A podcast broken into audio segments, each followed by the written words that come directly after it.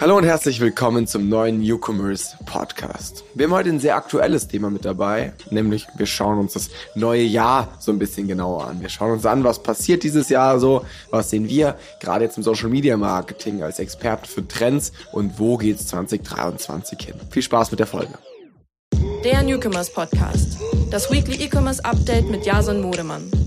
So wie eben im Intro schon angeteasert, schauen wir uns heute fünf Top-Trends an, die uns im Jahr 2023 sicherlich prägen werden. Ich glaube, nicht nur für uns als Spezialagentur ist es wichtig, sich da eben mit der Zukunft schon sehr weit auseinanderzusetzen, sondern auch für jeden, der eben im E-Commerce unterwegs ist, der einfach einen Wettbewerbsvorteil oder einfach einen Vorsprung haben will. Und genau darum soll es heute gehen. Wir reden über Vorsprung, wir reden darüber, was vielleicht auch erst in einem halben oder einem Jahr also wirklich relevant werden wird und wie man sich darauf auch heute schon vorbereiten kann. So, und deshalb würde ich sagen, wir fackeln gar nicht allzu lange rum, sondern springen direkt in unseren ersten Trend, der da wäre 9 zu 16. Ich glaube, es ist nichts, was jetzt äh, irgendwie für Überraschung sorgt oder was jetzt irgendwie komplett neu ist, aber es ist sicherlich etwas, was auch dieses Jahr weiter prägen wird. 9 zu 16 als Videoformat hat praktisch unseren Screen oder unser Marketingmedium um 90 Grad gedreht und äh, wir sind vom Querformat, vom Horizontalen ins Vertikale gegangen. Und das ist natürlich schon die letzten ein, zwei Jahre passiert, ganz, ganz maßgeblich natürlich durch TikTok getrieben.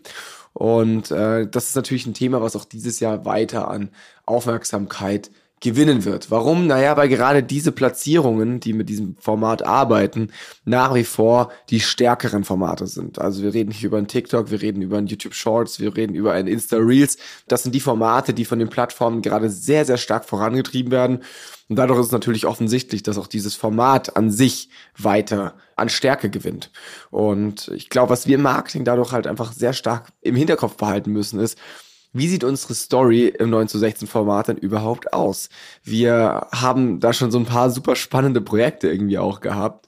Eins, das mir da immer in Gedanken bleiben wird, ist mit Six, die ja irgendwie ein Auto am Ende vermarkten müssen. Und man war es gewohnt, die letzten Jahrzehnte im Marketing, das Auto fährt von links nach rechts durch den Bildschirm und das ist der perfekte Shot. Und jetzt plötzlich hast du kein links nach rechts mehr, weil wenn du, wenn das Auto von links nach rechts fährt, dann siehst du halt nie das Auto ganz, so nach dem Motto. Oder du bist halt ultra weit weg und das Auto ist super klein. Das heißt, du musst umdenken lernen. Du musst vielleicht eher wirklich mit einer Drohnenview von oben arbeiten. Oder das Auto muss auf dich zufahren. Aber ganz sicher nicht mehr von links nach rechts, so wie man das halt jetzt wirklich die letzten Jahrzehnte gewohnt war. Und ich glaube, das ist was, wo sich vielleicht die ein oder anderen mit ihrem Produkt verstanden fühlen jetzt gerade von mir. Das ist etwas, was ähm, sicherlich nicht immer ganz einfach ist, wo es aber trotzdem Mittel und Wege gibt. Und das 9 zu 16 Format bringt natürlich auch so teilweise ein paar Facetten mit, die jetzt gar nicht mal nur aufs Format bezogen sind, sondern zum Beispiel auch einfach so eine Wahrnehmung. Es ist in der Regel ein Format, das wir auf Social Media mit sehr nativen Inhalten bespielen, die dann eben auch wirklich zu der Plattform passen, wo es vielleicht auch nicht mehr dieser glossy Spot ist, äh, sondern dann eben eher UGC. Und wenn wir schon beim User sind, dann äh, würde ich das auch direkt als Überleitung zum nächsten Trend hier auf meiner Liste benutzen, nämlich Conversation mit dem User. Also wir wollen wirklich in eine Konversation treten, wir wollen mit dem Nutzer uns befassen. Das ist natürlich etwas, was äh, sicherlich schon immer super wichtig war, wo es aber mittlerweile einfach neue Mittel und Wege gibt und die wollen wir nutzen. Eine Konversation ähm, mit dem Nutzer auf Social Media hat für mich ganz viele Facetten. Das kann Community Marketing sein, also irgendwie, dass wir wirklich auf Kommentare antworten. Das kann sein, dass wir ähm, mit einem Fragesticker Antwort geben auf Fragen. Das kann aber auch wirklich in Chatplattformen wie Messenger oder WhatsApp sein. Und ich glaube, dass wir da dieses Jahr einfach die neuen Möglichkeiten nutzen lernen müssen. Ähm, es gibt da ein paar Vorreiter auf dem Markt, beziehungsweise auch ein paar Technologien, die jetzt irgendwie dazugekommen sind. Ähm, wir arbeiten da super eng mit Charles zum Beispiel zusammen, ähm, mit dem wir, mit denen wir WhatsApp-Marketing vorausdenken wollen. Und ich glaube, das sind einfach Themen, die für viele Unternehmen da draußen super wichtig und spannend werden können, weil sie einfach einen wahnsinnigen Vorteil im, in der Kommunikation mit dem Kunden bieten. Und ich bin mir relativ sicher, dass Companies, die es nicht jetzt relativ flott lernen, auch in diese Konversation sich zu begeben mit dem Nutzer, früher oder später auf der Strecke bleiben werden. Das nächste Thema, das ich mitgebracht habe, ist sicherlich auch wieder nichts, was jetzt komplett aus dem Nichts kommt, was aber dieses Jahr einfach nochmal zunehmend an Bedeutung gewinnt. Es geht um die Gen Z. Die Generation C sind alle, die so nach Pi mal Daumen 1995 geboren wurden. Ähm, ich bin wahrscheinlich einer so der Älteren diesen Jahrgangs. Das ist eine Generation, die jetzt in den letzten Jahren erwachsen geworden ist, die in den letzten Jahren Politik und die Wahrnehmung ganz, ganz stark mit geprägt hat. Ähm, und das ist eben aber auch eine Generation, die auf Social Media unfassbarer Treiber ist.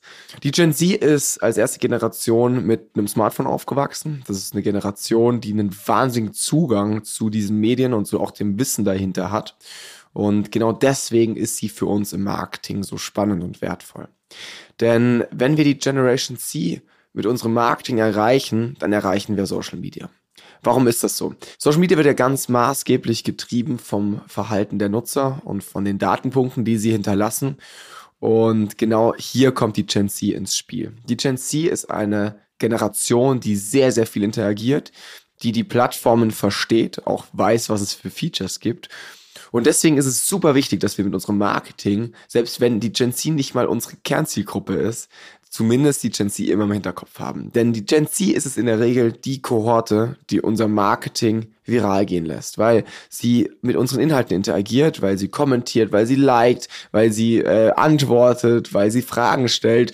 Und das sind natürlich alles Datenpunkte, die der Algorithmus nutzt, um unsere Inhalte voranzutreiben. Daher ist es super wichtig, dass wir diese Generation nicht aus den Augen verlieren, auch wenn sie jetzt weiter voranwächst. Sie wird nur kaufkräftiger, sie wird noch mehr Stimme in der Gesellschaft bekommen. Und Social Media ist so ein Stück weit eben auch um diese Generation herumgebaut, weshalb sehr viele der Mechanismen hinter den Algorithmen hier besonders gut zum Greifen kommen. Das vierte Thema ist eins, das aus einer krassen Not raus zum Trend wird. Es ist ein Thema, das uns als Company, aber auch ganz viele unserer Partnerunternehmen sehr, sehr stark gerade belastet und es geht um Cookies. Es geht um Tracking, äh, ein Thema, wo es jetzt vielleicht kurz mal ein bisschen nerdiger wird, aber ich glaube, da müssten wir durch, einfach weil sich da so viel tut aktuell. Kurzer Blick zurück, 2021 hat Apple das iOS 14 Update gelauncht und somit haben wir sehr, sehr viele Datenpunkte auf iOS, also auf Apple-Geräten verloren. Und naja, was soll ich sagen, damit war es jetzt nicht ganz fertig, das Thema, sondern Anfang 2022, also vor ziemlich genau einem Jahr, hat Google dann auch angekündigt, das Third-Party-Tracking zu unterbinden.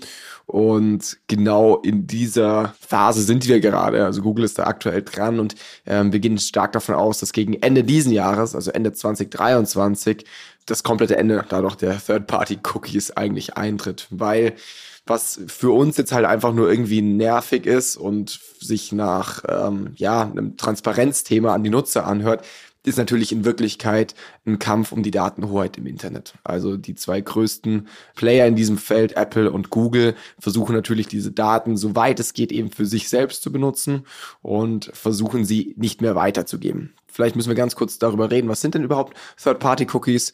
Cookies sind im Endeffekt eine Tracking-Technologie, die dabei hilft, ähm, User im Internet zu identifizieren und sie über mehrere Schritte in, über die Plattformen hinweg zu verfolgen. Zum Beispiel auch in Browsern wie jetzt eben Google Chrome, Safari, Firefox, bei denen das aber in Zukunft eben nicht mehr so möglich sein wird.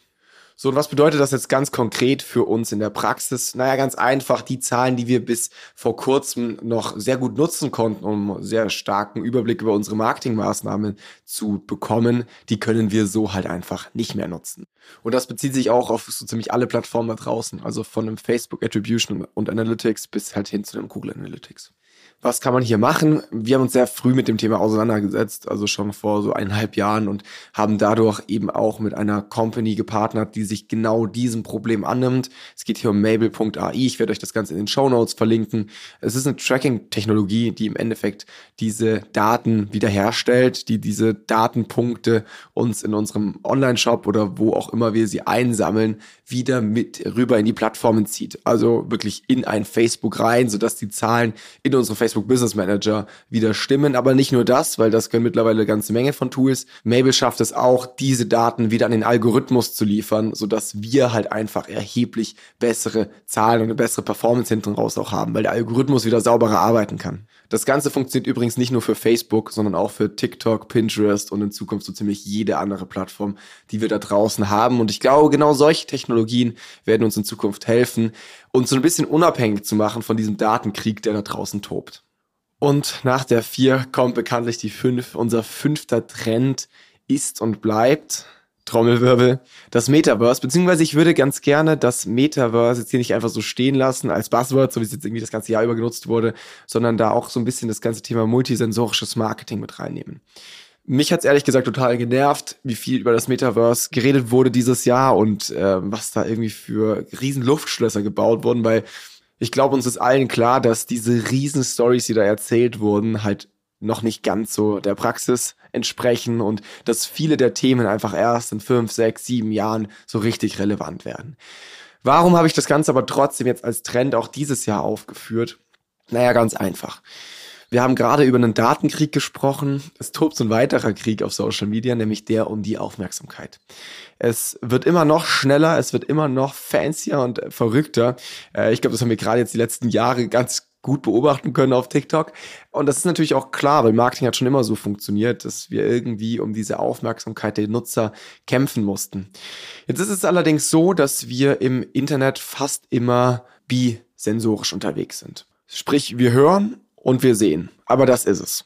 Viel stärkere und viel einprägsamere Momente mit unserer Marke können wir natürlich generieren, wenn wir mehr als nur diese zwei Sinne ansprechen. Es gibt super spannende Technologien schon, äh, wo zum Beispiel mit Düften gearbeitet wird, wo man wirklich eine Maske auf hat, die den Duft zusätzlich zum Visuellen mit einbezieht. Es gibt Anzüge, die ein haptisches Feedback geben oder sogar Temperaturunterschiede abbilden können. Das heißt, ähm, es wird plötzlich noch gefühlt zusätzlich. Und ich glaube, das sind alles Möglichkeiten, wie man den Nutzer einfach noch mehr in den Bann ziehen kann, obwohl er digital unterwegs ist.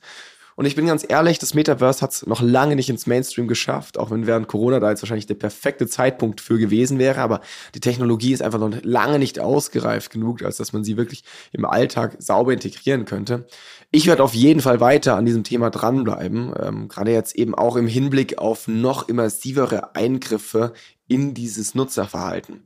Mein Appell an alle, die jetzt hier zuhören, äh, habe ich auch schon öfter gesagt, bleibt ja einfach weiter dran, seid offen dafür, versucht das jetzt nicht von vornherein abzuhaken, weil ich bin mir hundertprozentig sicher, dass wir da in Zukunft noch eine ganze Menge mit mehr arbeiten können und dass es dann eben auch für unsere tägliche Marketingarbeit relevant werden kann. Wer sich jetzt schon damit auseinandersetzt, der ist dann halt der Erste. So, das waren jetzt nur fünf von zehn Top-Trends, die mein Team und ich für dieses Jahr sehen. Wir haben das Ganze auch in einem E-Book zusammengefasst mit nochmal erheblich mehr Infos. Das Ganze heute als Podcast-Folge sollte euch eher so ein bisschen ködern und Lust machen auf mehr. Ich verlinke euch das E-Book wie immer in den Show Notes und ich glaube, jedem der Hörer sollte jetzt klar geworden sein. Da kommt einiges auf uns zu und deswegen sollte sich wirklich jeder dieses PDF kostenlos runterladen. Super viele Insights auch von Experten neben mir, wie zum Beispiel von Meta, von AirUp, von Douglas und, und, und. Ich glaube, da ist wirklich für jeden was dabei und es sind super wichtige Infos, die einfach jeder im E-Commerce haben sollte, um dieses Jahr so richtig gut zu bestreiten. Und mit diesen Tipps entlasse ich euch jetzt in das neue Jahr. Ich wünsche euch ganz viel Erfolg. Ich hoffe, ihr setzt vieles davon auch um, äh, sodass das Ganze nicht bei bloßer Theorie bleibt. Und zum Ende bleibt mir nur zu sagen, viel Spaß mit dem E-Book und macht das Beste aus 2023. Der Newcomers Podcast. Das Weekly E-Commerce Update mit Jason Modemann. Jeden Mittwoch. Überall, wo es Podcasts gibt.